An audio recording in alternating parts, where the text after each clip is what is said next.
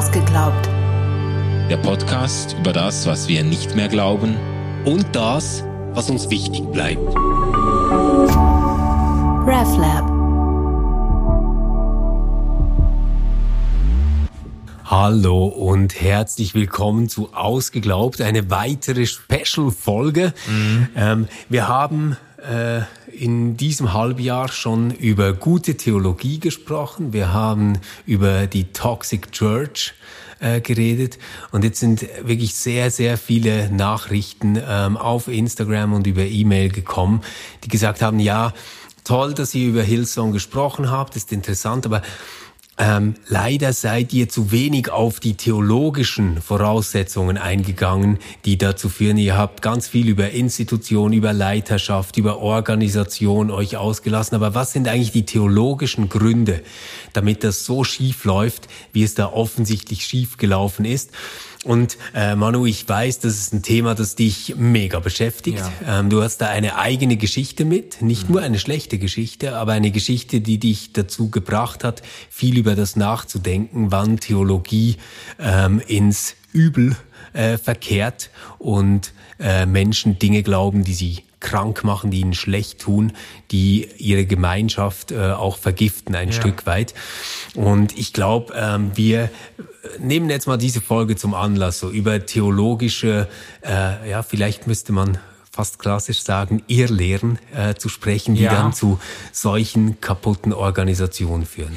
Ja, ah, da müssen wir unbedingt drauf zurückkommen, auf diesen Heresiebegriff. Das wäre interessant, den Begriff der Irrlehre äh, vielleicht so neu zu füllen. Eine Irrlehre ist eine Theologie, eine äh, theologische äh, ähm, ähm Überzeugung, die zu toxischen Verhältnissen führt vielleicht. Also das, das hat mich sehr umgetrieben, äh, wie du selbst sagst. Also nur, nur kleiner Fun ja. Fact, Manu, ähm, aber genau daraus ist ja eigentlich dieser Begriff der Irrlehre wirklich entstanden. Ähm, das war ja im Streit, also im Donatismus-Streit mhm. ähm, mit Donatus, einem ganz, ganz frommen, strengen äh, Christen, der eigentlich von einem Inner Circle ausgegangen ist, von den wirklich Heiligen, die die Kirche repräsentieren und den Schwachen, die das äh, halt nicht schaffen und die dann vielleicht verdammt sind und der eine ganze Priesterkaste damit begründet hat.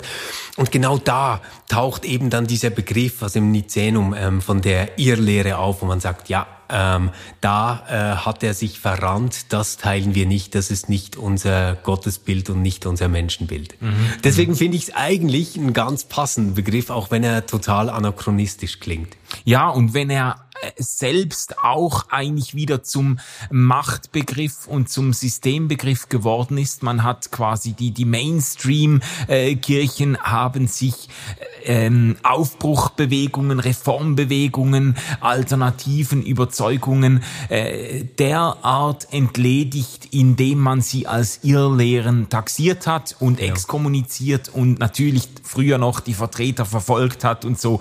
Und dann ist man die losgeworden, hat quasi das gesunde Kräfteverhältnis wieder hergestellt. Also der, der Begriff der Irrlehre ist selber eigentlich ein toxischer Begriff ja. äh, gewesen über, über, über lange äh, Zeit der äh, Kirchengeschichte bis hin zu den Reformierten, die sich ja der Täufer auch noch im, in der Zürcher Limmat entledigt haben.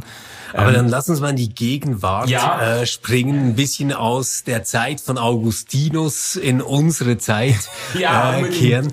Ähm, was sind denn ähm, Punkte, von denen du sagen würdest, da habe ich toxische Theologie erlebt?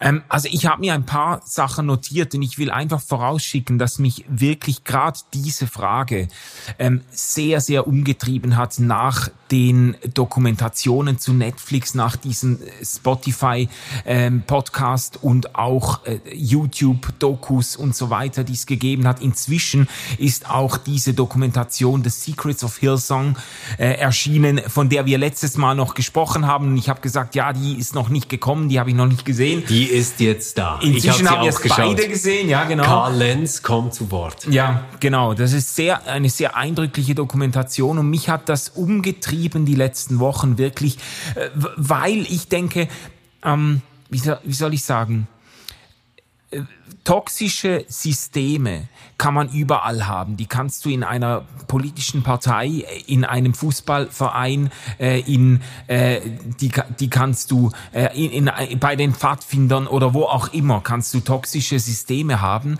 Äh, das Spezielle oder Besondere bei äh, Kirchen mit toxischen äh, in toxischen Verhältnissen ist aber vielleicht, dass eben die Theologie auch eine Rolle spielen kann dabei. Und das hat mich sehr الشخصية interessiert auch, inwiefern kann Theologie dazu beitragen, toxische Verhältnisse zu äh, vermeiden, zu entschärfen, zu unterlaufen und inwiefern kann sie dazu beitragen, toxische Verhältnisse sogar zu verfestigen, zu fördern, noch im Namen Gottes quasi abzusegnen und so. Das ist, äh, worüber wir reden wollen. Genau, aber lass uns da wirklich mal so bei diesen negativen äh, Wirkungen mhm. bleiben mhm. und uns dann auch immer fragen, welche Rolle hat die Theologie darin? Also stabilisiert sie quasi schlechte Verhältnisse ja. oder schafft sie sie überhaupt ja. allererst? Ja.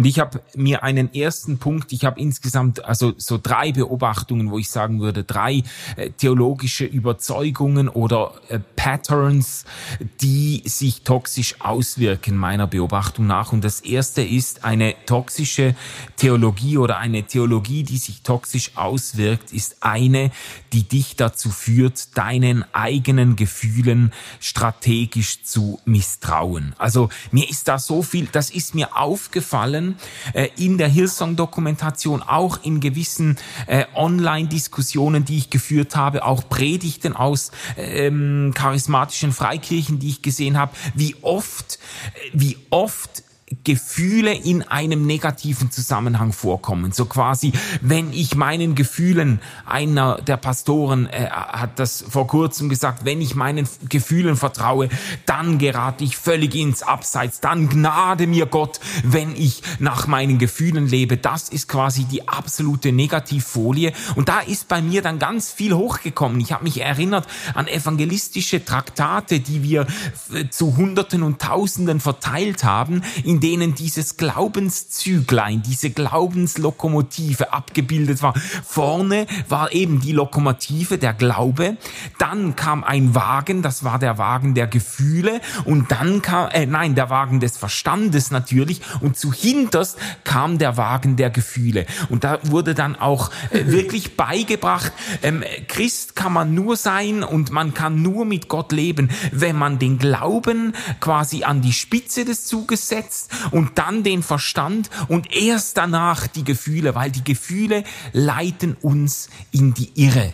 Mhm. Und ich, ich habe mich erinnert, wie viele Predigten ich gehört habe und wie viele Inputs und Andachten ich gelesen habe, die davor warnen, seinen eigenen Gefühlen und Intuitionen zu vertrauen.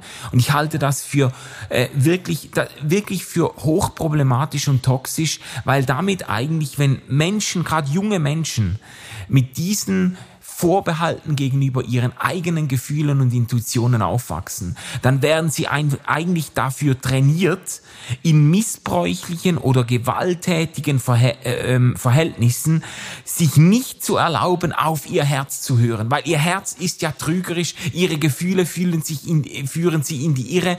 Und selbst wenn sie vielleicht die gesunden Intuitionen hätten, zu sagen, ja, das ist jetzt, aber das tut mir doch nicht gut, das ist doch ein Setting, das sollte ich raus, das ist doch mhm. jetzt irgendwie mhm. gefährlich oder manipulativ, dann ist ihnen beigebracht worden, ihre Intuitionen strategisch zu übersteuern im Namen Gottes. Und das finde ich zum Beispiel eine zutiefst toxische Überzeugung. Ich vermute jetzt mal, dass der Hintergrund äh, einer solchen äh, Menschen- und Weltsicht äh, in einem sehr starken Sündenbegriff liegt, ja. oder? Also dass man quasi sagt, na ja, du bist halt ein Mensch in einer gefallenen Schöpfung, also ein Sünder, ja. ähm, und deswegen solltest du deinen Intuitionen und Gefühlen erst recht nicht trauen. Ist ja. das so der Zusammenhang? Absolut. Es ist äh, äh sicher äh, im Hintergrund steht eine ziemlich düstere Anthropologie.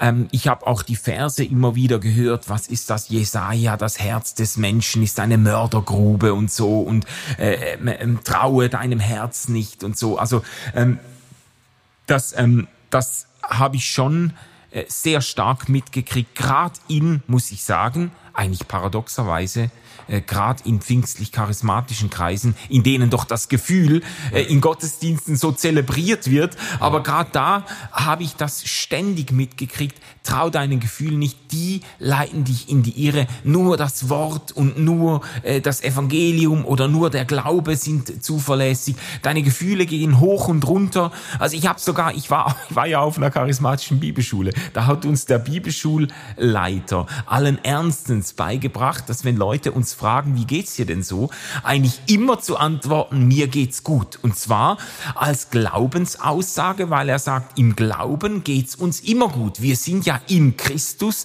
wir sind ja ähm, versetzt in himmlische Welten, Epheser 1, wir sind ja gesegnet mit allen Segnungen der Himmelswelt und so weiter. Also es muss uns ja eigentlich gut gehen. Und er sagt quasi, als Proklamation des Glaubens hätten Christen eigentlich keine andere Antwort auf die Frage, wie es ihnen denn geht, als zu sagen, wunderbar. Ja. ja, das gibt's ja auch in der Verfilmung. Da singt der gekreuzigte Always look on the bright side of life. ja, the life of Brian. Ja, ja, genau. ja, ja, genau. Ja, aber, das, aber, aber vielleicht, ja. vielleicht wirklich noch mal ernsthaft. Ich meine, es ist ja ähm, schon ein Kennzeichen vor allem protestantischer, reformierter Theologien, den Sünden Begriff und den Sündenfall des Menschen sehr, sehr ernst zu nehmen. Ja. Also äh, bis hin zur Idee, Gott ist für uns aus der Natur, aus der Kultur, aus dem Leben heraus nicht zu verstehen, nicht zu erkennen. Es kann nur im Missverständnis enden, weil wir eben gefallene Sünder sind Unsere Vernunft ist defekt, also es ist nicht eine Vernunftskepsis jetzt genereller Art, sondern auch unsere Vernunft ist defekt, weil wir halt gefallene Kreaturen sind. Genau. Ähm, unsere äh, Gefühle sind defekt, das Herz ist verstockt etc. Das alles kommt da ja vor, was für mich schwierig ist, und das habe ich jetzt ähm, bei dir so rausgehört, es gibt da irgendwie kein Korrektiv aus einer Spiritualität, aus dem Glauben heraus, ähm, dass ich nochmal anders diesen Fragen stellen kann. Also ja. ähm, wenn ich jetzt das Verhalten eines Leiters als missbräuchlich erlebe, dann müsste ich ja quasi, äh, wenn ich ganz in diesem System bleibe, einfach sagen, ja, ja, das ist halt äh, die Sünde, die in mir aufbegehrt und deswegen kann ich mich jetzt nicht unterordnen, ich sollte aber folgen. Aber es fehlt irgendwo der spirituelle Platz, wo das Ganze auch behandelt und ausgetragen werden kann. Ja, ja. Und das finde ich eigentlich ganz erstaunlich, weil ja, äh, weil es für mich gerade zu den Qualitäten auch der biblischen Überlieferungen gehört, eben ein ganzes Spektrum an Gefühlen zur Sprache zu bringen und auch positiv zu würdigen. Das ist ja gerade, was mich an den Psalmen so fasziniert, dass man da wirklich Psalmen findet, in denen Leute ihren Frust auskotzen, ihre Rachegefühle pflegen, ihre Verzweiflung zu zu Papier bringen und so weiter. Also da ist ein ganzes Spektrum von himmelhoch jauchzend bis zu Tode betrübt, wird da abgedeckt und wird quasi positiv aufgenommen. Sonst hätten es die Gebete ja nicht in die Bibel geschafft. Also äh, das, da eine Würdigung verschiedenster Gefühle und doch auch ein gewisses, weißt du, ein gewisses Zutrauen. Natürlich kann man sagen, Natürlich können uns unsere Gefühle auch in die Irre führen. Natürlich gibt es auch irgendwo äh, ähm, Mechanismen, auch gerade äh, von mir aus in, in Zusammenhang mit Traumata und so weiter, in denen die Gefühle nicht in jedem Fall der beste Ratgeber sind und so. Natürlich. Aber ich bin jetzt gerade in seelsorgerlichen Zusammenhängen, in den letzten Jahren auch, immer wieder erstaunt gewesen, wie gesund die Intuitionen vieler Menschen sind. Ja, oder und, ich glaube, ich glaube, das das, das geht ja dann total über Kreuz. Also ich würde jetzt auch sagen, wenn ähm, es darum geht, ob Corona-Schutzmaßnahmen sinnvoll sind oder nicht, dann würde ich nicht allzu sehr auf dein Bauchgefühl hören. Mhm. Weil Dinge, die neu sind, machen dir Angst. Vielleicht bist du in einer Kultur aufgewachsen, wo man staatskeptisch ist. Vielleicht ähm, schleppst du da Sorgen mit dir, die du eigentlich nicht haben solltest. Da hilft es, vernünftig halt zu sein. Mhm. Aber es ist dann auch nicht der Glaube, der da weiterhilft. Oder? Da ist es quasi die Vernunft, die vielleicht über das Gefühl äh, gestellt werden sollte. Oder ja. wenn wir Studien lesen und sicherstellen wollen, dass sie nicht nur das immer wieder bestärken, was wir eh schon immer geglaubt haben, dann hilft es eben vernünftig an die Sache ranzugehen. Und ich glaube, Vernunft ist ein guter Ratgeber, um das, was wir fühlen, manchmal auch ähm, zu korrigieren und zu verändern. Vernunft. Aber jetzt der Glaube, ähm, quasi als die Lokomotive zu nehmen, die Vernunft und Gefühl hinter sich herschleppt, finde ich halt sehr gefährlich. Weil ähm, der Glaube ist ja, so wie ich ihn mindestens verstehe, nicht ein Glaube an etwas. Also nicht ein Fürwahrhalten von irgendwelchen Sätzen oder Geschichten oder Aussagen, sondern das ist ja ein äh, tiefstes Verankertsein. Oder? Und wenn das jetzt quasi ähm, der Treibstoff wäre, mit dem der Zug fährt oder mit dem das Ding in Bewegung kommt, dann wäre ich ja sogar einverstanden, dann fände ich das ja schön. Das Problem ist nur, das kann nicht die Vernunft oder das Gefühl hinter sich herziehen, sondern es ist quasi das, was Vernunft und Gefühl antreibt und ja, am Leben hält. Oder? Ja, eben, ich hätte eben auch gesagt, beim, wenn man ein bisschen drüber nachdenkt, muss man sagen, die ganze Grafik ist für einen Arsch. Weil ich kann genau. doch, ich kann doch die Vernunft, den Verstand nicht einmal theoretisch von meinem Glauben abziehen. Nein, und nein. ich kann doch die Gefühle nicht von meinem Glauben genau. abziehen. Genau. Meine ganze Glaubensbiografie ist doch völlig verwoben mit einerseits einerseits mit Gedanken, die ich gehegt habe, Büchern, die ich gelesen habe, Erkenntnissen, die ich gewonnen habe ähm, und mit natürlich mit emotionalen Erfahrungen, mit Begegnungen, mit mit ähm, Enttäuschungen und Überraschungen und so weiter. Das ist doch eine riesige, das ist ein Konglomerat der Glaube. Es gibt doch keinen Glauben abzüglich von Verstand und Gefühlen. Genau. Also das ist die ganze Idee ist eigentlich für den Arsch. Das kann, also ja, das lässt sich gar nicht leben. Das Problem ist auch Glaube wird dann verantwortungslos. Er wird komplett amoralisch. Ja. Und dann, weil, ja, also wenn ich das halt glaube, dann ist das halt dann so. Und da finde ich, ähm, ist mindestens äh, die neutestamentliche Idee, die Jesus zugeschrieben wird, schon sehr viel radikaler. Also dieser Satz, äh, was ihr binden werdet auf Erden, ist gebunden im Himmel und was ihr löst auf Erden, ist gelöst im Himmel, ähm, ist zunächst mal eine riesige Übertragung von Verantwortung. Also das, was du hier tust, ähm, hat Konsequenzen, nicht ob du in den Himmel kommst, sondern wie das Himmelreich ist. Mhm. Oder? Und das, was du hier nicht tust, hat auch Konsequenzen für das, wie das Himmelreich ist. Das ist bei aller Zurückhaltung, die man gegenüber dem Menschen haben kann, der auch ein krummes Holz sein mag, der ja, auch ja. korrumpiert sein mag durch das, was man äh, im christlichen Glauben Sünde nennt, ja dann doch eine ungeheure Verantwortung, die dem Menschen zukommt. Und ähm, die nimmt er natürlich wahr, indem er auch auf sein Herz hört ähm, und auch vernünftig über das nachdenkt, ähm, was in ja. der Welt passiert und was er tun soll. Ja, exakt.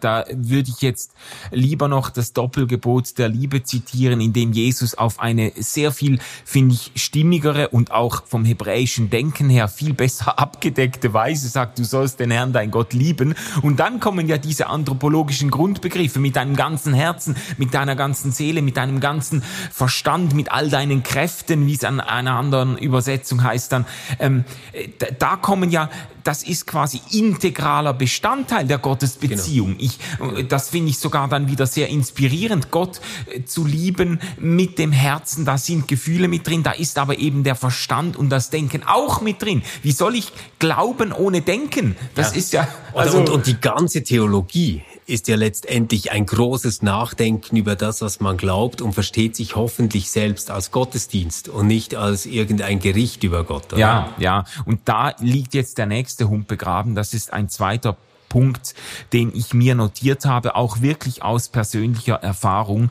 äh, wo ich sagen muss, da wird mit theologischen Gründen werden toxische Verhältnisse äh, verfestigt, nämlich äh, eine Theologie, die nicht nur dazu anleitet, den eigenen Gefühlen zu misstrauen, sondern die auch dazu anleitet, dem Verstand, dem eigenen Verstand zu misstrauen und äh, gerade jetzt wissenschaftliche Erkenntnisse zu verdächtigen. Das ist schon, äh, ehrlich gesagt, jetzt in meiner evangelikalen Sozialisierung war das früher schon stark ausgeprägt. So eine, also eine Theologiefeindlichkeit sowieso, also im Theologiestudium ist der sicherste Weg, seinen Glauben zu verlieren, äh, aber auch ein richtiger Anti-Intellektualismus, dann besonders in Pfingst- und charismatischen Kreisen, ist mir das oft entgegengekommen. Also äh, so wirklich eine, äh, eine Geringschätzung gegenüber Wissenschaft, natürlich auch auf dem Hintergrund eines sehr wörtlichen Bibelverständnisses,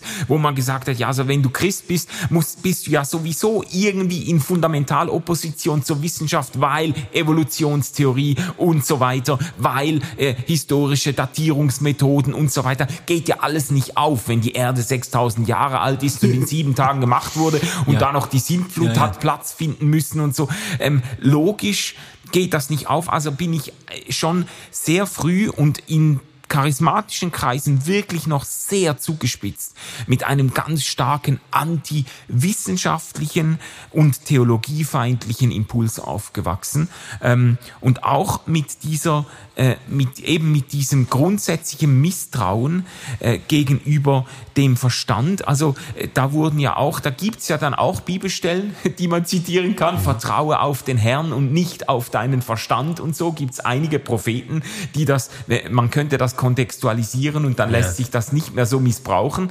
aber die das auf, so auf den Punkt bringen. Und das wurde gern zitiert im Sinne von, ähm, also dann charismatischerseits auch ganz pointiert im Sinne von, du musst der Wirklichkeit, der wahrgenommenen Wirklichkeit musst du die Wirklichkeit des Wortes Gottes entgegensetzen. Also bis hin zu dem Punkt, wenn du äh, zum Arzt gehst und die Diagnose Krebs über, äh, bekommst, dann ähm, dann darfst du diese Diagnose nicht annehmen, dann darfst du das auch nicht aussprechen, auch wenn dann deine Frau oder deine Angehörigen fragt, wie ging's beim Arzt, darfst du nicht sagen, ich habe Krebs, äh, sondern du musst quasi deine Gesundheit proklamieren, denn es heißt geschrieben, durch seine Wunden sind wir geheilt. Und das musst du, du musst die Realität des Wortes Gottes, die ist stärker als die wahrgenommene Wirklichkeit der Welt, die musst du gegen den Anschein und gegen alles, was dir dein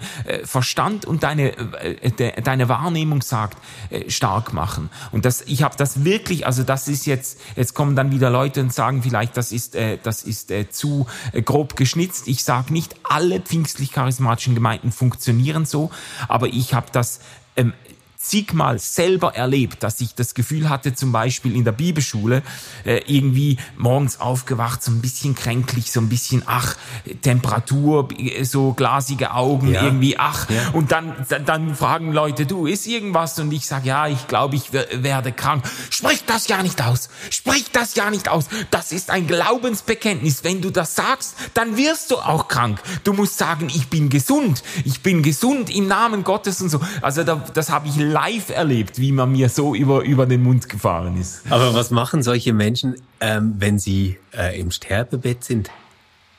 Ähm, ich bin lebendig, ich äh, sprühe vor Lebenskraft.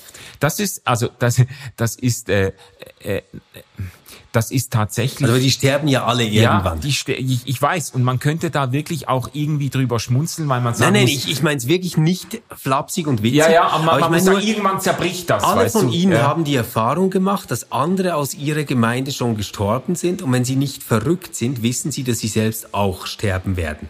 Wie gehen sie damit um? Ja, also ich habe äh, eine Geschichte erlebt einer guten Freundin, äh, die in sehr jungen Jahren mit einem Krebs diagnostiziert wurde, ganz aggressive Form des Krebses, die ist innerhalb von sieben Wochen ist die im Spital gelandet, ohne irgendeine Heilungsaussicht. Und da muss ich dann ähm, muss ich beides sagen. Zum einen ähm, haben Leute aus charismatischen Kreisen ihr, sind ihr unglaublich beigestanden, haben mit ihr wirklich Tag und Nacht verbracht, haben da gebetet. Leute haben in, im Andachtsraum der Kirche, haben die 24 Stunden Gebet organisiert. Riesen Commitment. Das ist das eine, was man nicht vergessen darf. Die waren auch so, ein Stück weit waren sie auch die Freunde, äh, die irgendwie Hiob vielleicht gebraucht hat und äh, gehabt mhm. hat oder so. Aber es war dann schon auch so, dass sie darauf geachtet haben, in diesem Spitalzimmer eine Atmosphäre des Glaubens und der Zukunftserwartung aufrechtzuerhalten und diese Frau erfolgreich bis zu ihrem Tod davon abzuhalten, sich mit ihrem Sterben auseinanderzusetzen. Sie hat sich keinen Gedanken gemacht, was mit ihren Sachen passieren soll, wie ihre Beerdigung aussehen soll. Man konnte über all das eigentlich nicht mit ihr sprechen, weil alle Leute, auch Freunde äh, von mir, die sie auch gekannt haben, besucht haben und mit ihr versucht haben, darüber zu sprechen, wurden buchstäblich aus dem Zimmer gewiesen als Botschafter des Unglaubens, die quasi gegen die Wahrheit Gottes mit einer weltlichen Diagnose äh, den, den, die Atmosphäre des Glaubens zerstören. Also das ist schon dann ähm, ich sage jetzt mal, das hat ganz tragische Konsequenzen gehabt da, dass ja. diese Person sich nie mit der völlig offensichtlichen Wirklichkeit mhm. auseinandersetzen konnte, dass sie bald sterben wird, weil man ihr gegen allen Anschein und gegen jede Vernunft eingeredet hat, du wirst gesund und ein anderer Gedanke hat gar keinen Platz. Oder wir haben ja mal gestartet so mit äh, wissenschaftlichen Erkenntnissen. Ich glaube tatsächlich, dass es sich sehr oft ähm, um das Thema Gesundheit und Krankheit dreht, ja. ähm, wenn es praktisch wird.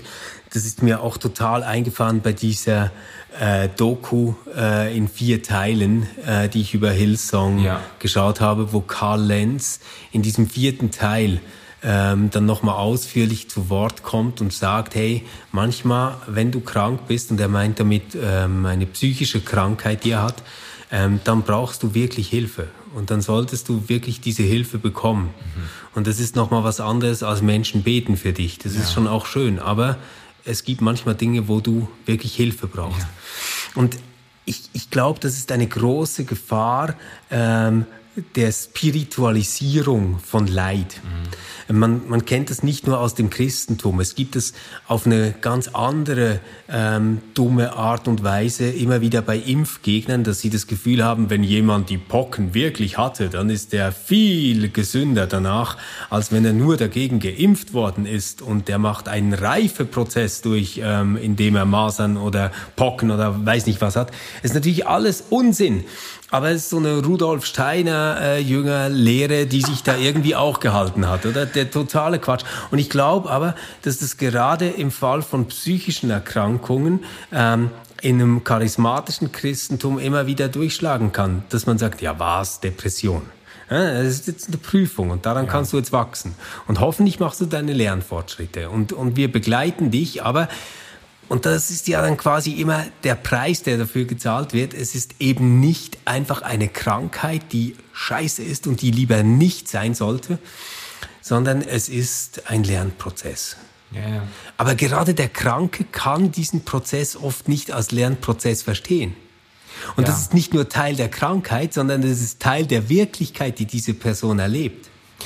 Ja, und es ist ja noch nicht einmal ein gesunder Lernprozess, wenn man sich der Realität dieser Welt und der Realität einer Krankheit noch nicht einmal zu stellen bereit ist oder wenn man quasi genau. das ausgeredet kriegt, wirklich im Sinne von, äh, ja, was interessiert dich, was deine Augen sehen, du hast doch die Wahrheit der Bibel und du proklamierst die gegen allen Anschein. Ich glaube, das ist wirklich, also und ich habe das, ich habe das wirklich bei Leuten auch beobachtet, dass es zu einer geradezu ähm, sektiererischen und krankhaften Wirklichkeitsverleugnung kommen kann ja. im Namen eines äh, einer eines solchen Christentums und das äh, das finde ich auch wieder das ist das erstaunt mich dann immer wieder das ist auch wieder wirklich total gegen den Strich gebürstet, gegen alles, was uns in biblischen Überlieferungen entgegenkommt. Das ist ja gerade, was ich liebe an vielen biblischen äh, Berichten, dieser Realismus, diese völlige Ungeschminktheit,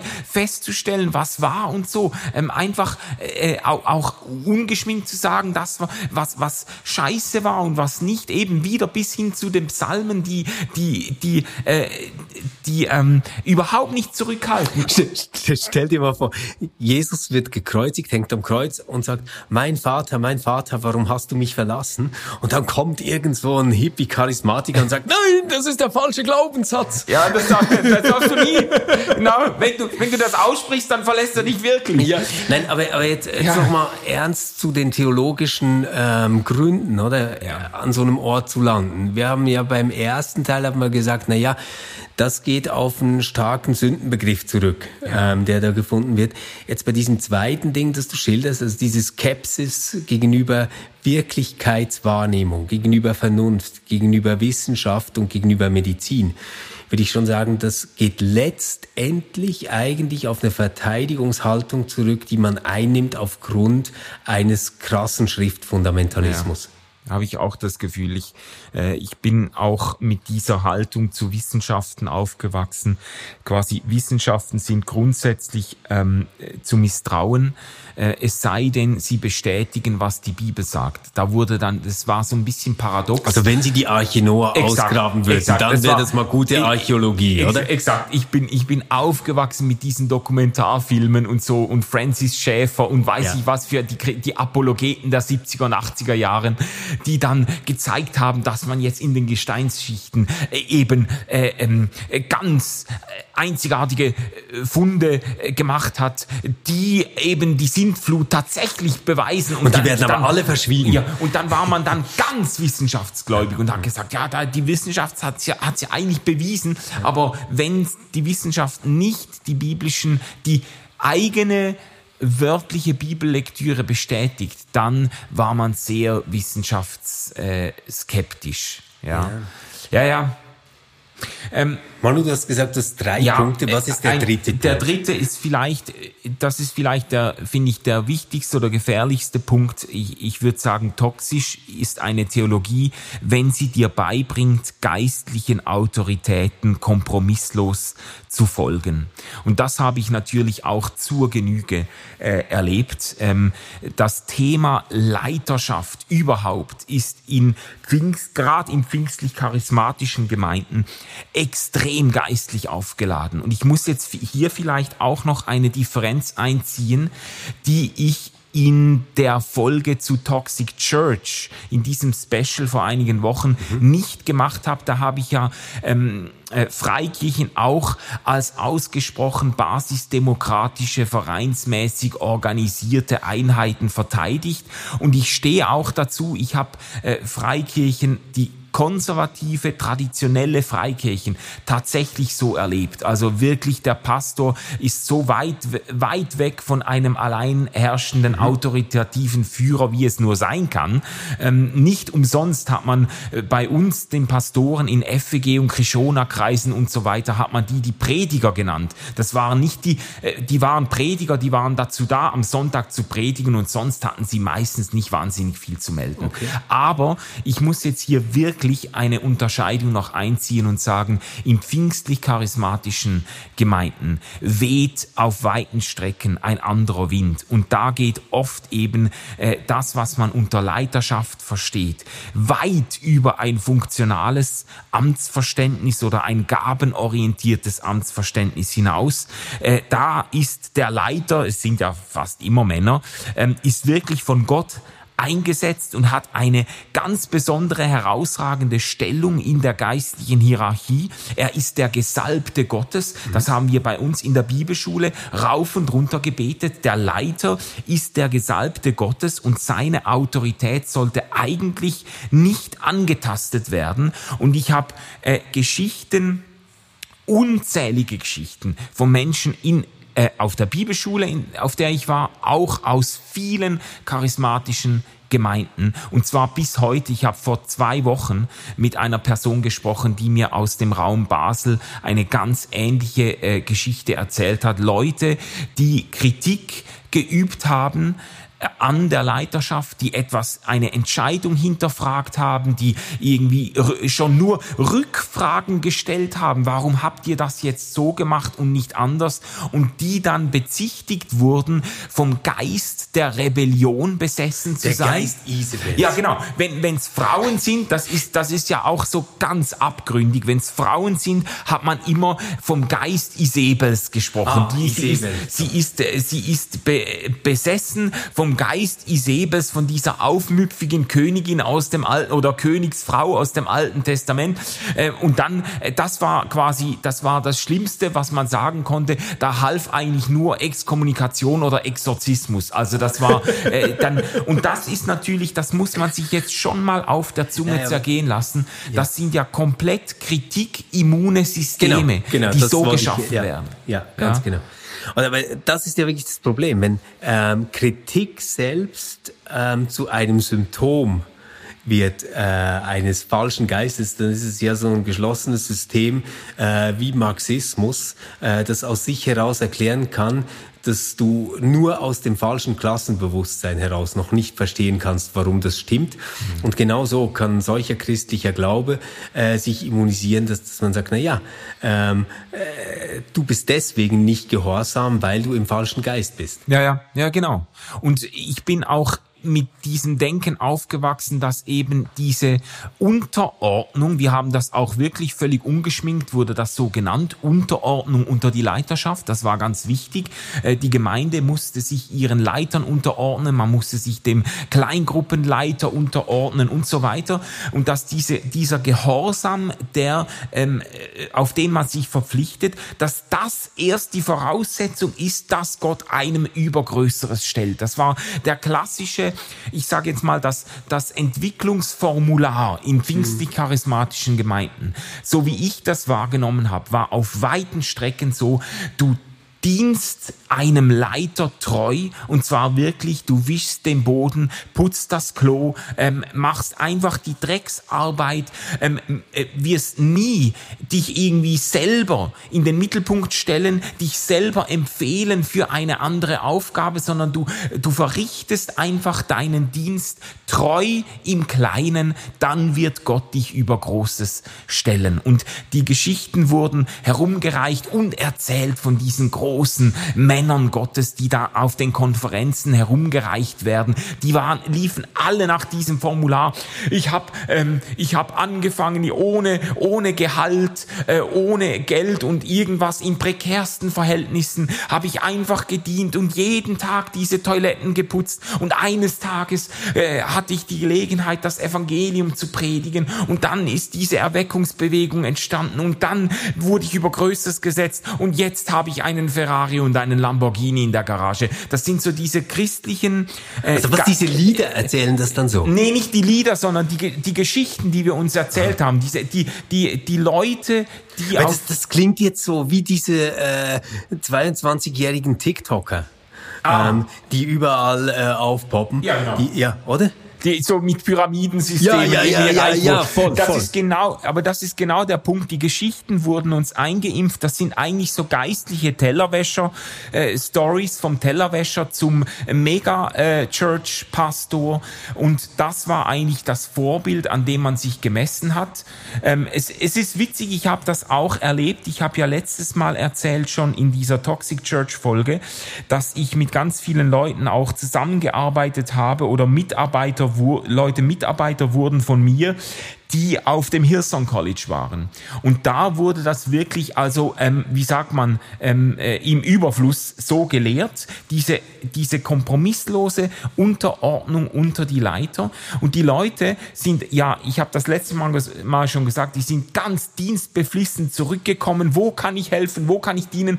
Und ich habe, ich kann mich an eine Begebenheit erinnern, in der ich dann irgendwie im, äh, nach längerer Zeit herausgefunden habe, dass einer äh, dieser Leute Leute, die für uns jetzt da gearbeitet haben in der Kirche, enorme Begabungen hatte in einem Bereich. Ich weiß nicht, Grafik oder so war es, glaube ich. Und ich dann gefragt habe, aber warum hast du nicht gesagt, dass du das, du bist ja ein, du bist ja genial, du bist ja, ist ja verrückt, das, warum hast du das nicht gesagt? Ja, der hat das ganz tief eingeimpft gekommen. Man empfiehlt sich nicht für eine Aufgabe. Man wird berufen, man wird befördert, indem man dient, wird man dann erhöht. Das hat er ganz tief verinnerlicht.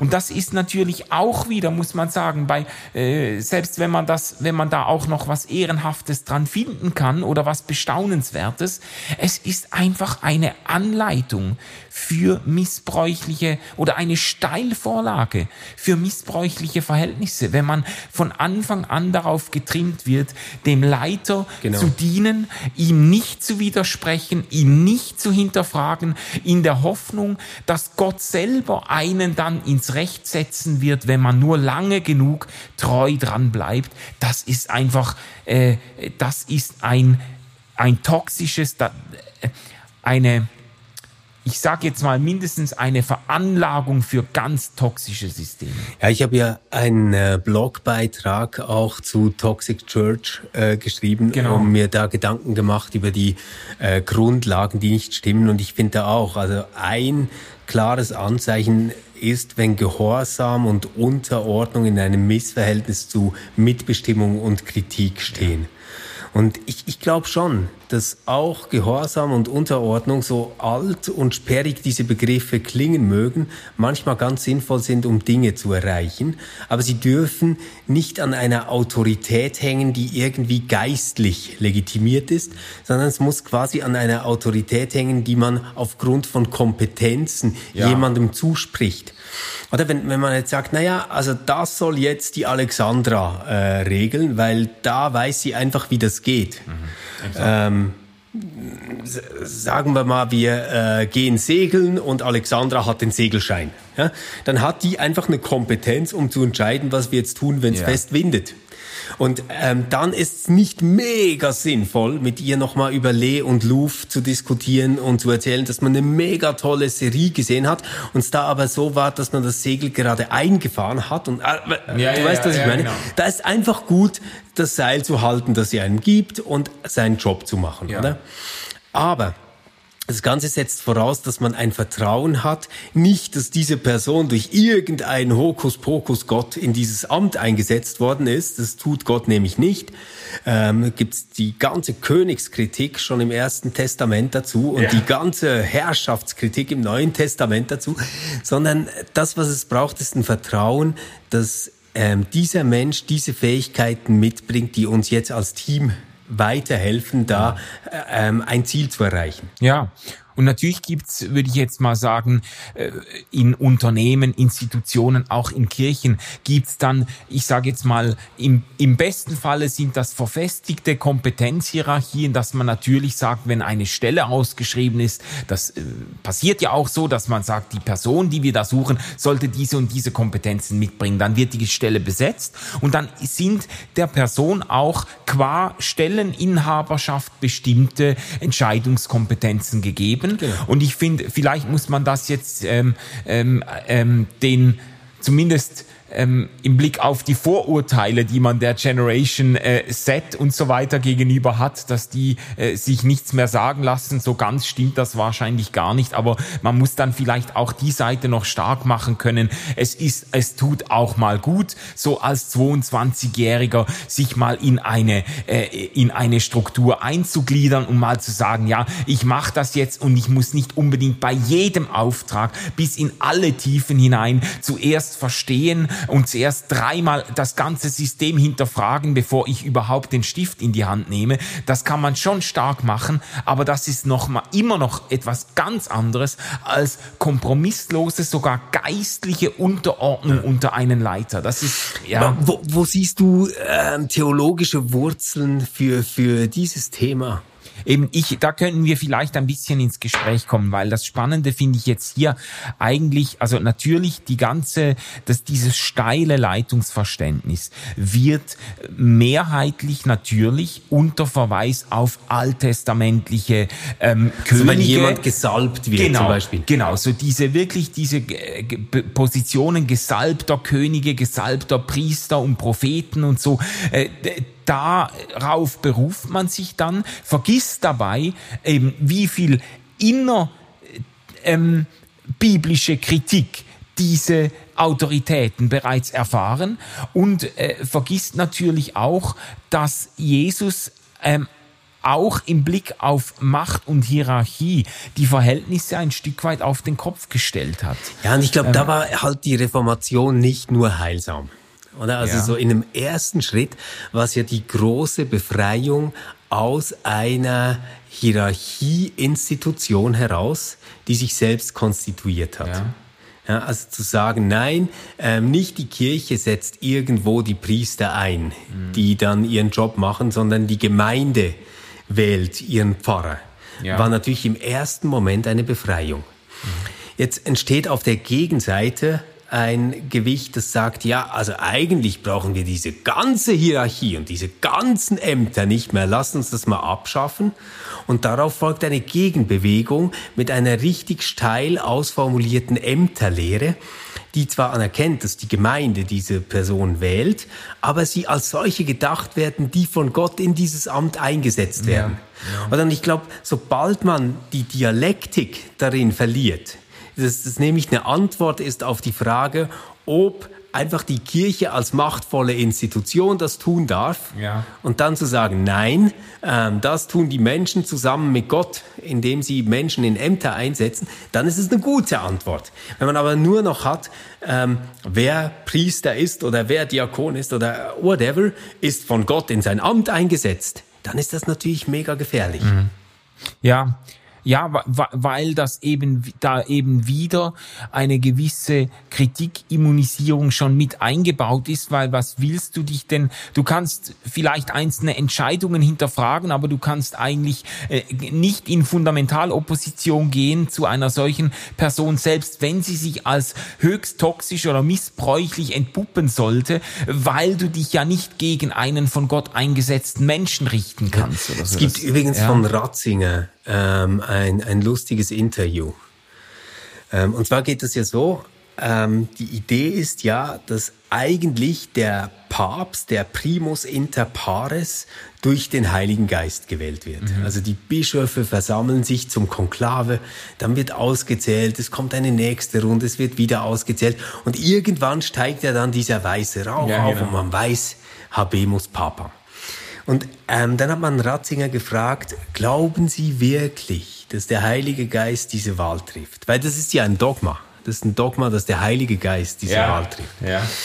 Und äh, Ratzinger hat dann lächelnd gesagt, naja, das sei er nicht ganz sicher, aber jedenfalls habe der Heilige Geist bis jetzt zuverlässig verhindert, dass jemand in dieses Amt kommt, das die ganze Institution kaputt machen könne. und das, das finde ich eigentlich einen coolen Umgang damit, oder? Zu sagen, na ja, es gibt schon noch Platz, ein Amt zu denken, das mehr ist als jetzt einfach nur seine Job Description, ja. das irgendwie was mit einer Berufung mit einem ja, Beruf ja, ja, zu tun hat. Das finde ich eigentlich schön. Es darf daraus nur nicht ein Machtanspruch abgeleitet werden, der dich der Diskussion darüber entzieht, ob du dein Amt gut ausfüllst, sondern muss eigentlich umgekehrt gerade den Leuten sagen, na schau mal, weil der diese Berufung spürt, weil sie diese Berufung hat, ist sie erst recht ansprechbar darauf, ob das, was sie jetzt tut, richtig ist oder falsch. Ja, ja, genau. Also zumindest unter neuzeitlichen Verhältnissen müsste man doch ein solches Verständnis des Amtes und der Berufung auch gewinnen, dass, je, dass gerade wenn man sich als von Gott berufen versteht, dass man gerade dann erstens mal von so vielen Leuten lernen will wie möglich, um seiner Berufung möglichst gerecht zu werden und dass man dann sich aber auch nicht ähm, von jeder Kritik ähm, im, im im Ansatz oder fundamental hinterfragt fühlt, weil man sich ja dann irgendwie doch äh, in einem guten Sinne geborgen fühlen kann in dem in der Berufung Gottes und nicht wegen jeder Kritik gerade seine komplette äh, Identität und seinen Lebensweg in Frage gestellt äh, mhm. sehen muss. Also ja, ja, sehe ich auch so. Manu, ähm, lass uns mal noch ähm, zu der großen Frage kommen, die für mich im Raum steht. Jetzt bist du mehrere Jahrzehnte mit einer Theologie aufgewachsen, die natürlich jetzt nicht immer am Abgrund dieser Schattenseite war, die wir jetzt skizziert haben. Hast aber auch vieles davon erlebt, hast dir aber auch immer wieder gedacht, naja, Hillsong ist doch ein tolles anderes Beispiel, dass das auch gut geht. Und du siehst jetzt, hm, das hat nicht gehalten, was ich mir davon versprochen habe. Mhm. Führt dich das irgendwo auch an einem Punkt so in eine persönliche Glaubenskrise? Ähm, das nicht unbedingt, weil die auch die kritischen Punkte, die ich jetzt genannt habe, die sind mir ja schon vor vielen Jahren auch als hochproblematisch aufgefallen, auch gerade an solchen in solchen Gemeinden äh, wie wie Hillsong.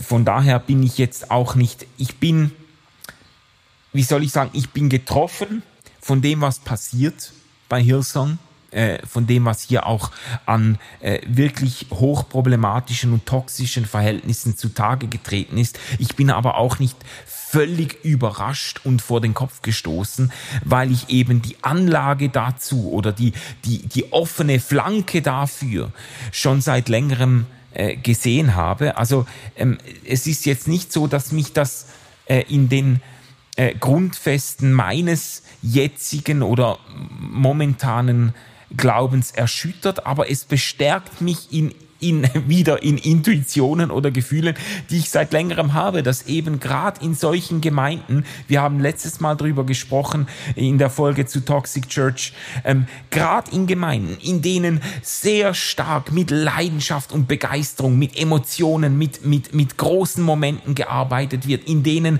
äh, viel Aufmerksamkeit auf die Bühne gerichtet werden in, wird, in denen charismatische Persönlichkeiten äh, ihre, ihre vollen Gaben in Anschlag bringen, dass gerade dort diese einfach Good Governance, diese verantwortungsvollen Strukturen, auch das, äh, eine gewisse Verteilung der Macht und so weiter umso wichtiger ist. Ja, ich, ich, ich merke, bei mich äh, geht es schon stark an, natürlich von der anderen Seite. Ja. Oder wenn ich so ähm, an meine Kirchgemeinde denke oder zum Beispiel die letzte Kirchgemeinderatssitzung, wo wir drüber gesprochen haben, was ist uns wichtig im nächsten Jahr, ja. dann würde ich sagen, hey, das sind wirklich alles super Dinge. Ähm, da geht's um wirklich gut verstandene, relevante Gender-Themen, die aufgenommen werden sollen, Ökologie-Themen, die ähm, Platz haben sollen. Es geht darum, Schönheit in Musik und Bild etc. Ja. zu finden. Das sind wirklich Themen, von denen ich sagen würde, ja, damit identifiziere ich mich. Wenn ich das Ganze ein bisschen global betrachte, sehe ich, ähm, uns wird so nicht mehr lange geben. Mhm. Ähm, das sind nicht die Themen, die ziehen, das ist nicht die Form von Kirche, die Zuspruch findet, das sind nicht die Gemeinden, die wachsen. Mhm. Global gesehen wachsen Gemeinden, die von der Theologie her, die wir jetzt gerade diskutiert haben, oft um einiges schlimmer sind als Hillsong ja. die mit noch viel krasseren Innen- und Außenbildern operieren. Also die sich quasi als heiligen Rest in einer kaputten Welt verstehen. Ja. Und es ist ihnen auch scheißegal, dass diese Welt kaputt geht, weil das ist letztendlich die Verheißung, auf das warten sie nur noch. Ähm, aber in ihrem Kreis tut Gott Wunder und kündigt damit schon an, dass er eigentlich hier ist, etc. Also ist, äh, auch die ganze Prosperity Gospel Sache, über die wir immer wieder die Nase rümpfen, ja. ist etwas, etwas, das wächst und das wächst wirklich schnell und das ist der Ort, wo Protestantismus ähm, zur Weltreligion wird und bleibt. Mhm. Oder das muss man sehen. Ähm, und mich fasst das an, weil ich mich wirklich frage, gehöre ich da überhaupt noch dazu? Also wenn Zahlen veröffentlicht werden, es gibt irgendwie, ich sage jetzt mal äh, eine Zahl, irgendwie 1,5 Milliarden Protestanten zum Beispiel, frage ich mich wirklich, ja, gehöre ich da eigentlich dazu? ist das, ist das auch äh, meine Community? Ja, Gibt es da ja. was, was mich mit denen verbindet? Ich habe vor allem jetzt diesen Vierteiler, den ich gesehen habe, wo ich äh, dieses unglaubliche Talent Karl Lenz ja. ähm, auf der Bühne gesehen habe. Ich, ich habe ihn ja vorhin, also bevor wir uns darüber unterhalten haben, kaum zur Kenntnis genommen. Ähm, diesen Hype, der um ihn gemacht worden ist, ähm, dieser Mensch, der wirklich unter extremer Spannung und Belastung lebt, ja. ähm, der dann eine Affäre beginnt, übrigens nicht mit einem Gemeindemitglied, nicht mit jemandem, der ihm unterstellt ist, jemand, der keine Ahnung hat, dass er Prediger ist von außerhalb der Kirche. Und dann wird er fallen gelassen, der fällt aus allem raus, alles äh, ist weg, auch seine Frau, die als Pastorin gearbeitet hat, verliert alles, alles ist weg, die gehören da nicht mehr dazu. Sie werden regelrecht totgeschwiegen, muss man sagen. Dann, dann denke ich mir schon so, nein, das ist eigentlich nicht die Art von Gemeinschaft, von Gruppe, von Zugehörigkeit, zu der ja. ich irgendwie Ja sagen kann. Ja. Ich, ich merke, dass für mich Kirche immer wie mehr etwas Gedachtes wird. Hm. Ja. Äh, da kann ich jetzt aber wieder mitgehen, äh, ähm, weil das ist auch etwas, was mich, oder zumindest ähnlich, was mich umtreibt, dass ich das Gefühl habe, diese ganze Megachurch-Geschichte. Ich gebe dir recht, das feiert immer noch Erfolge rund um den Globus, auch in Asien und, äh, und in Afrika. Afrika habe ich eine Doku äh, gesehen. Verrückt, Crazy. Ja, ja. ja. Ähm, und, und doch habe ich das Gefühl, so in der westlichen Welt ähm, hat diese Art von Gemeinde wahrscheinlich das, äh, die Halbwertszeit überschritten. Und ich, und ich frage mich dann auch angesichts solcher Skandale wie jetzt bei Hillsong, denke ich, was ist denn die Alternative? Und da merke ich, da, äh, da wird die Luft dann ganz dünn auch für mich, dass ich denke, ja, also wenn es das nicht ist, äh, wo, wo geht's denn hin? Was sind denn verheißungsvolle Formen von Kirche, die irgendwo, ähm, die auch junge Menschen noch begeistern und die irgendwo einen Drive haben, äh, die aber eben äh, nicht diese toxischen äh, Strukturen entwickeln und so weiter. Und da, da wird's dann recht dünn, weil die Alternative jetzt, was mir auch bei manchen sogenannten Postevangelikalen dann begegnet, wo man dann irgendwie so, ich sage jetzt mal sehr oft sehr individualistisch losgelöst irgendwie seine Podcasts konsumiert und ab und zu irgendwo am Kirchentag oder am Freakstock oder am äh, bei bei in, in irgendeinem einer äh, christlichen Veranstaltung Worthaus oder so sich noch zusammentrifft und so und natürlich finden da Vernetzungen und alles statt, aber es ist einfach von der ich weiß nicht, es ist einfach nicht das, was ich denke, ja, das ist jetzt die große Alternative äh, zu äh, zu den Aufbrüchen, die welche die die evangelikale und charismatische äh, Bewegung erlebt hat. Ja. und dann das ist halt für, für mich vielleicht noch mal schwieriger, weil ich dieses Evangelikale nicht hatte, mhm. ähm, sind für mich oft auch Themen, die dann unter Postevangelikalen verhandelt werden, gar nicht so wahnsinnig spannend. Mhm. Ja. Also denke ich so, ja, aber das Problem hast du auch nur äh, aufgrund einer bestimmten Sozialisierung, die ich halt nicht teile. Es ja. ist dann für mich jetzt nicht so spannend, nochmal drüber zu sprechen, wie das mit Homosexualität in Levitikus ist. Mhm. Das, äh, ja, ja. das, das äh, fesselt mich nicht. Ja, ja. Das, You've been there. Ja, ja, ja. Es, ja ich, ich habe es gehört. Ähm, gut, wenn ihr euch damit beschäftigt, wenn ihr noch ein Problem habt, aber ist nicht mehr meins. Mhm. Und dann, dann, dann gibt's das alte Muster, wo ich auch nicht mehr connecten kann. Und man irgendwie, ähm, ja, diese Idee der Heilsnotwendigkeit ähm, des Glaubens und des Bekenntnisses hatte. Also Menschen zu Jesus bringen, damit sie gerettet werden. Hm. Das ist, na, das, das, ist auch nicht mein Bild. Ich, ich, ich glaube nicht, dass wir Menschen zu Jesus bringen müssen, damit sie gerettet werden. Und, und dann ist schon auch die Frage, was, was ist denn noch da außer einem Humanismus mit schönen ähm, Reliquienbildern? Was bleibt da noch übrig? Ja. Und ich merke, das, was für mich persönlich noch übrig bleibt, ist nicht unbedingt etwas, was mich in eine Gemeinschaft führt. Mhm. Also ja. das, das, was für mich bleibt, ähm, ist meine eigene stille Zeit, ist das Gebet, ist eine Form von Innerlichkeit etc. Aber das äh, führt mich nicht dazu, dass ich sage, kommt, lasst uns das alle zusammen machen. Ja, ich bin, also ich bin da oft noch hin und her gerissen. Also ich habe natürlich noch diesen sehr starken Impuls, jetzt nicht mehr unbedingt unter den evangelikalen, missionarischen Voraussetzungen im Sinne von die ganze Welt geht, fährt zur Hölle, äh, außer ein paar Auserwählte, die das Bekehrungsgebet schon gesprochen haben und wir müssen jetzt möglichst viele Leute... nicht mehr bei den Zeugen Jehovas.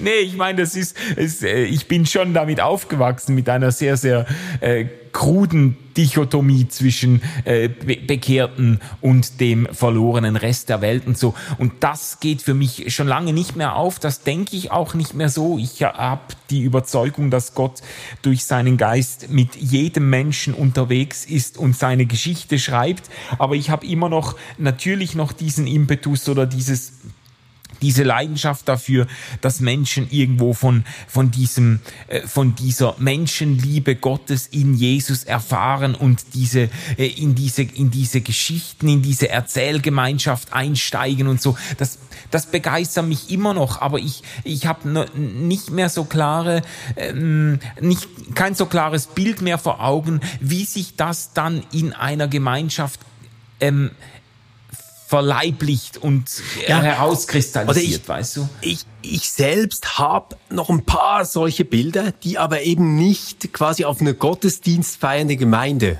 äh, hinweisen. Mhm. Oder ja. wenn, wenn ich mir jetzt vorstelle, dass es möglich ist, dass wir in der Schweiz ein Hilfswerk haben, das Hex zum Beispiel, mhm. ähm, dass ähm, irgendwo im Libanon, wo sonst keiner ist, es schafft, dass eine Schule Strom hat und betrieben werden kann dann spüre ich wirklich eine echte Verbindung dazu und denke großartig, dass das möglich ist. Ja. Großartig, dass Menschen sich hier anrühren lassen, Geld geben, damit da was passieren kann. Und das ist eine Verbindung, ähm, da, da bin ich connected. Mhm. Aber überall dort, wo große Teile der Kräfte ähm, aufgebraucht werden, um Liturgien, Lieder, Predigten, all das, das Zeug irgendwie in Gang zu halten, denke ich einfach immer, ja, ja, brauche ich irgendwie nicht. Ja, eben, da bin ich einfach ein bisschen eigenartig gewickelt. Ich habe halt immer du noch ein, gerne noch mal den alten Karl Lenz zurück, Ja, natürlich. Oder? Ich habe einfach ein Fäbel dafür. Da kann, das kann ja. ich jetzt und ich schäme mich nicht einmal wahnsinnig dafür, weil ich habe das ja erlebt. In, ich war bei Hillsong London und äh, Hillsong Sydney und habe die Konferenzen erlebt und das ist einfach ein, das ist halt ein ein ganz denkwürdiges, eine denkwürdige Massenerfahrung. Ja, aber ähm, hast du mal Placebo live gehört? Gehört. Das ist auch mega geil. Ja, natürlich. Ich würde das ja auch, ich, ich, ich trenne das ja auch nicht jetzt völlig randscharf von allem, was, äh, von allen Erfahrungen, die man in, in, äh, in einem sogenannten säkularen äh, Konzert nein, nein, machen aber, aber sorry, das, so. das, das war nicht der Punkt. Es ging mir nicht darum, das Phänomen ähm, zu vergleichen, ja. sondern der Punkt ist, bei Placebo kaufe ich mir eine Konzertkarte und dann ist mein Job erledigt. Die wollen sonst nichts von mir. Mhm. Ja. Die haben sonst keine Ansprüche an mich. Ja, aber ich finde es halt, ich finde es halt nach wie vor, es hat etwas Begeisterndes, sich als Teil einer äh, dynamischen Bewegung zu verstehen, die, äh, die auch so Gottesdienste feiert, in die es einen so richtig hineinzieht. Ich habe da ja auch etwas, ich sag mal, etwas ein bisschen perfektionistisches, weißt du, bei mhm. solchen, ich habe da auch bei Hossa Talk mal mit, mit Jay drüber gesprochen und dann auch ein bisschen gestritten, weil er, weil er, er da ganz anders funktioniert und ich kann das völlig ehren und achten, äh, aber ich tick da anders, wenn so Gottesdienste, in denen irgendwie so äh, einfach die aus gelebtem Dilettantismus bestehen, verstehen, wo irgendwie da einer nach vorne kommt und dann hat er seinen Zettel vergessen und hat seine Ankündigungen nicht bereit und ruft dann noch die Tante Erna nach vorne, die irgendwie noch drei Äpfel verkauft und so, die ist aber leider schon tot und er hat es noch nicht mitgekriegt und so. Halt dieses und, und dann und dann kommt irgendwie die ersten drei Lieder braucht der Worship-Leiter, um seine Gitarre zu stimmen mhm. und so. Das ist einfach, das, das, also Unprofessionalität, das türmt mich auch in anderen Zusammenhängen ab, weißt ja, du? Das, äh, und, und ich, ich, umgekehrt liebe ich das, wenn ich irgendwo hingehe und merke, da sind einfach nicht nur Profis. Es geht nicht nur um die Professionalität, sondern es geht auch um die Hingabe und Leidenschaft. Das sind Leute, denen ist das wichtig genug, um früh aufzustehen, ihre Dinge geübt und gelernt zu haben, ihre Predigt vorbereitet zu haben und jetzt alles auf die Performance dieses Moments ankommen zu lassen. Das finde ich, ja, ich finde das immer noch geil. Aber das, das, das war jetzt aber gut, dass du es so gesagt hast, weil das wirklich, das holt mich nicht mehr ab dieses ganze Performance-Gedöns, ähm, das kaufe ich nicht mehr, weil, weil ich mich nicht vom Gedanken lösen kann, was ist das Why? Warum machen wir das eigentlich? Mhm. Und darauf kriege ich in diakonischen Projekten und Engagements sofort gute Antworten, die mir alle einleuchten. Mhm. Ich, ich kriege sie beim Gottesdienstfeiern nicht zusammen oder ich spüre sie nicht. Ich kann nur unterstellen, dass es für andere funktioniert und hoffe das irgendwie. Genau, aber, und das wäre ja wahrscheinlich für mich selbst ja, nicht. okay. Da, da, da liegt es vielleicht auch daran, dass wenn du das selber nicht erlebst, dann ist es auch schwierig, das Why nachzuvollziehen. Weißt du, wenn du jetzt selber in einem solchen Gottesdienst bist und einfach das liebst und eintauchen kannst und merkst, wie dir das gut tut und merkst, wie du irgendwelche spirituellen Erfahrungen und Gottesbegegnungen machst und merkst, wie, wie, wie, wie einfach so ein Gottesdienst irgendwo deiner, deine Seele beschwingt und so, dann hast du ein Stück weit auch ein Why fürs Ganze, weil du sagst, wenn 100 oder 1000 Leute das erfahren können, dann ist es doch äh, der Aufwand wert wert irgendwie. Und wenn du das natürlich selber nicht so erlebst, mhm. dann wird es auch schwierig zu sagen, ja, wofür das Ganze? Ähm, äh, Weißt du, ich habe das nämlich bei Karl Lenz gedacht, bei diesen Ausschnitten aus seinen Predigten, die kamen. Ja. Und natürlich war ich nachher auch noch im YouTube Rabbit Hole und habe mir alles angeschaut, was ich konnte. Und ich habe mir gedacht, ja, aber Kennst du den Raffelverkäufer an der Herbstmesse? Ja, ja, ja, den ja, oder? Ja, den der, der verkauft solche Gemüseraffeln und der macht das so spektakulär, dass ich jedes Mal viel länger dort bleibe Every und time. zuhöre. Ja, genau. ich schicke die Familie vor, genau. weil die, die mögen das nicht anschauen. Und ich, ich habe ja. mir wirklich gedacht, was, wenn Karl jetzt einfach diese Raffeln verkaufen würde auf dieser Bühne mit diesem. Licht und dieser Musik? Das würde auch funktionieren. Und das heißt nicht, dass das andere nicht echt ist. Das meine ich gar nicht. Nee. Sondern ich merke, dass ich das nur geil finde, weil es geil gemacht ist. Aber es ist mir eigentlich scheißegal, was er erzählt. Ähm, also ich gebe dir insofern recht, äh, natürlich sind das ja Begabungen, das sagt ja witzigerweise Karl Lenz in der Doku selber noch, so quasi ja, also er wird ja gut Dinge verkaufen können. Er hätte ja quasi das Evangelium verkauft, jetzt jahrelang vor Tausenden von Leuten, ähm, so äh, im Blick auf berufliche Perspektiven und so, also so Marketing und so, Sales, das wäre schon mal was. Äh, ja, natürlich, wenn einer rhetorisch hervorragend, wenn ein, ein Pastor rhetorisch hervorragend begabt ist, dann kann er auch über was reden und das ist, es ist ja nicht so, dass seine Begabung äh, irgendwie an den christlichen Inhalt gebunden wäre. Aber ich finde es ja, ich finde es ja dann, ja. natürlich habe ich auch eine fast, der Raffelverkäufer fasziniert mich eben auch, weil ich gerne, ich habe gern Leidenschaft und ich habe gerne Leute, die überzeugt sind von etwas, was sie tun. Aber das ist für mich natürlich umso anziehender, wenn es sich auf eine Sache oder eine Person, auf Gott bezieht, der auch für mich ähm, natürlich viel, viel existenzieller wichtig ist als eine neue äh, Gemüseraffel. Ja, und da ist eben mein, mein Problem, dass das, was ich dann aber über Gott erfahre, für mich nicht wahnsinnig cool ist. Also ähm, ja. Präsentation ähm, von der Art, 10 von 10 Punkten, 10 von gebe 10. ich sofort zu. Inhalt, naja. Naja.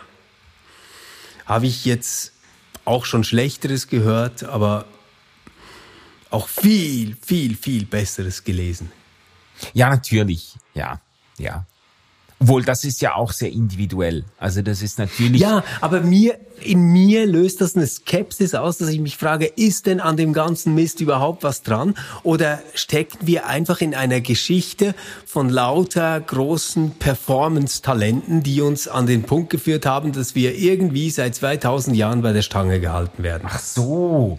Ach so. Also gibt nee, auf den Gedanken dahinter? würde ich nicht kommen. Die, aber die, also die Frage ist ja, was ist die? Also ich meine, ich meine nicht an Gott und am Glauben und an der Ja. Rechtfertigung. Daran glaube ich wirklich. Ja. Das, das trägt mein Leben. Ich spreche wirklich von Kirche und Kirche als Gemeinschaft zu erleben Mhm. in einem Gottesdienst. Ja, ja, ja, ja.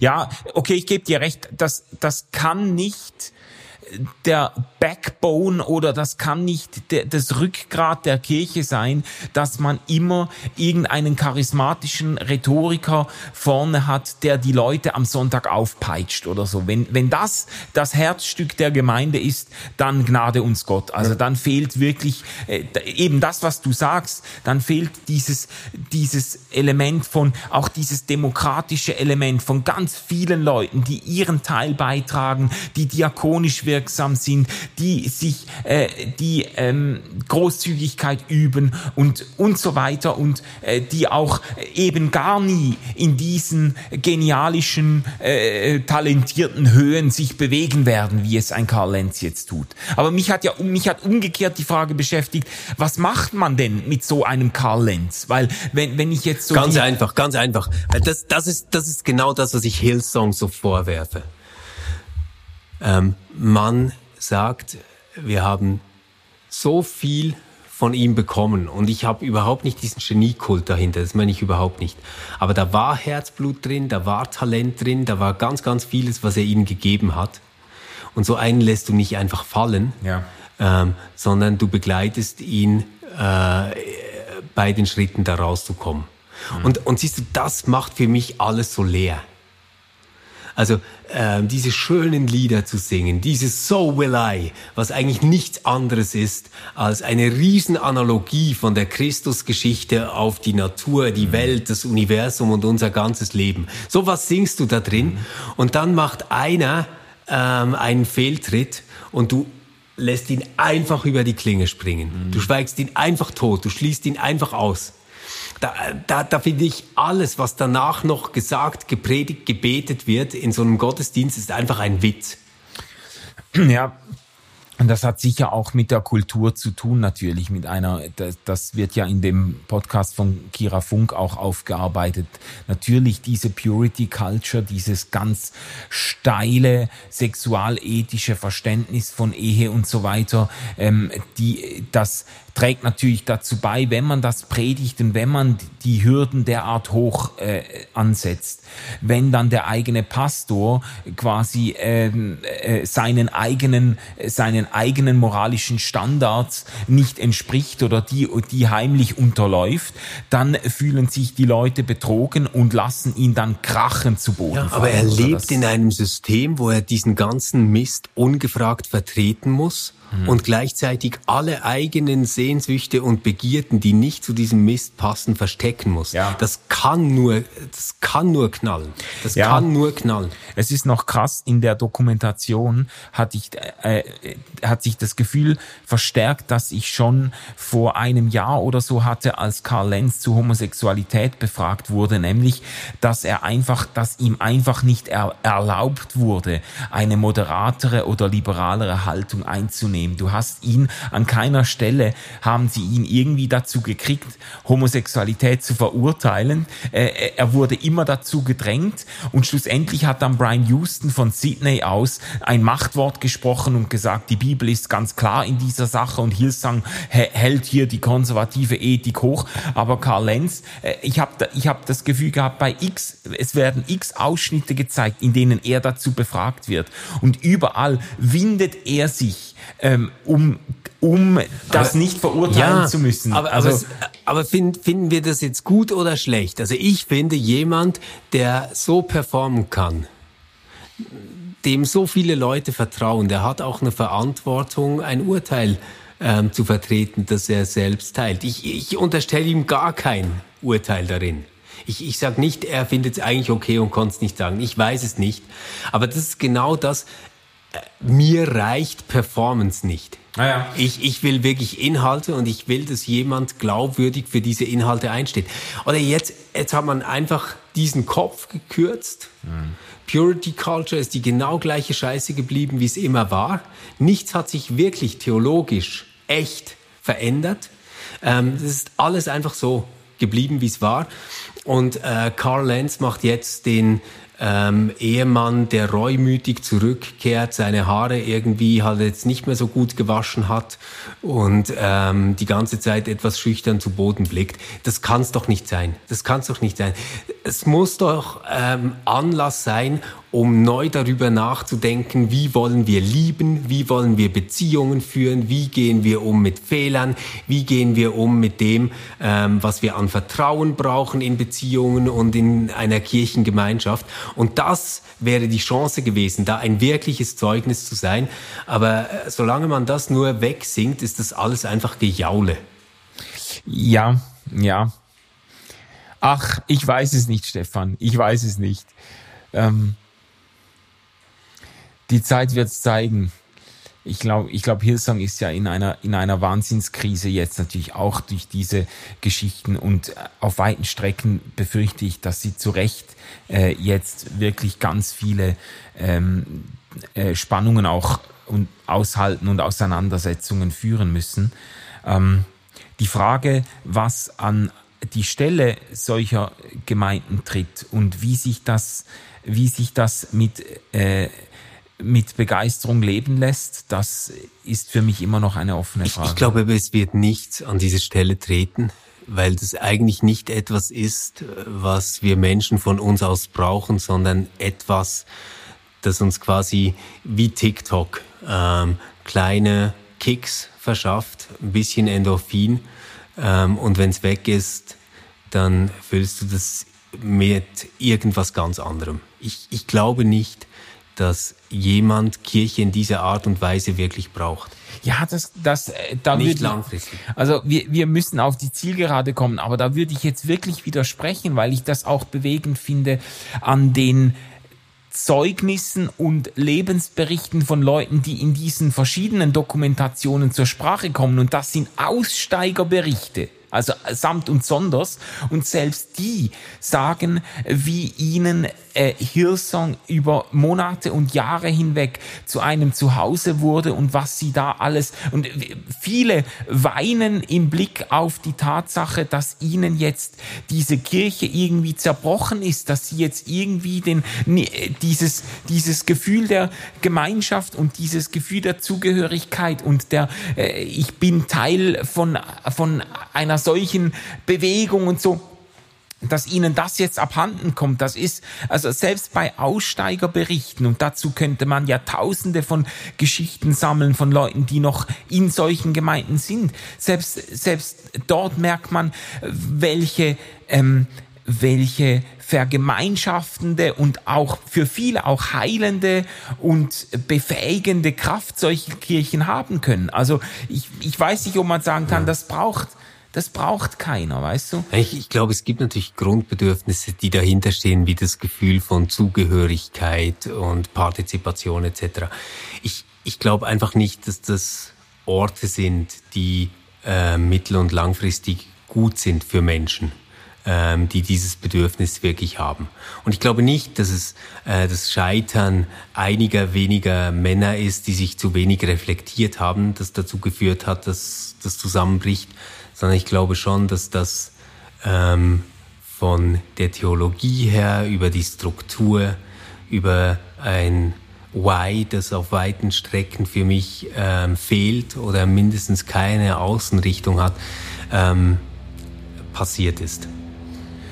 Ah, Stefan, wir kriegen das nicht auf einen, auf einen Nenner, aber ähm, äh, wir bleiben dran und das ist jetzt wirklich ein Thema, äh, das mich jetzt schon seit längerem irgendwie nicht mehr loslässt und ich befürchte, dass das auch äh, noch eine Zeit lang so sein wird. Also äh, im besten Fall ist es eine Irritation und Verunsicherung, vielleicht auch ein Schmerz, der ähm, den Boden ebnet für neue Ideen und neue Initiativen, dann hat sich äh, auch äh, dieses Gespräch auf jeden Fall gelohnt. Ja, und vergessen wir nicht, dass das dann nicht nur auf dem Buckel von Karl Lenz und anderen, die auch wahnsinnig profitiert haben von diesem System passiert, sondern auch von Worship-Leiterinnen und Leitern, die nicht zu ihrer sexuellen äh, Ausrichtung stehen durften, von ähm, People of Color, die nicht gehört werden konnten in dieser Struktur von Kirche. Also dass der Preis verdammt hoch ist. Und ja. in dem Sinne schließe ich mich deiner Hoffnung an. Ja. Ihr Lieben, wir äh, wünschen euch eine super Woche. Das war unsere Folge to Toxic Theology und es gäbe noch viel zu sagen, wie ihr gemerkt habt. Trotz allem schließen wir an der Stelle und wünschen euch alles Gute. Tschüss. RefLab